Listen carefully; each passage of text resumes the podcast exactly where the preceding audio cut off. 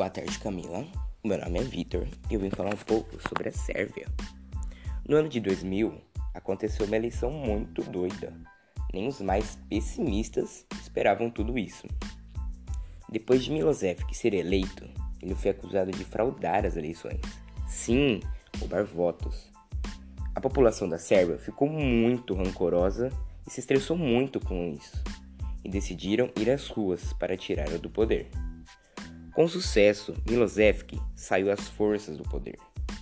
Nisso, anos após, foi condenado por uma série de escândalos como corrupção.